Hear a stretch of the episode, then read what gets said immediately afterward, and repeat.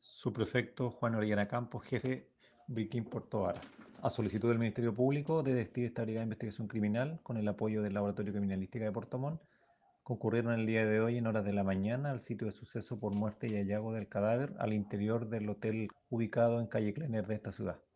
Al trabajo científico-técnico del sitio de suceso y empadronamiento se estableció que correspondía a un cadáver de sexo masculino, 56 años de edad.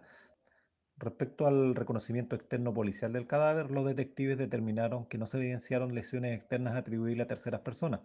No obstante, la causa precisa y necesaria debe ser corroborada por la necropsia o autopsia correspondiente, la que será realizada por el Servicio Médico Legal.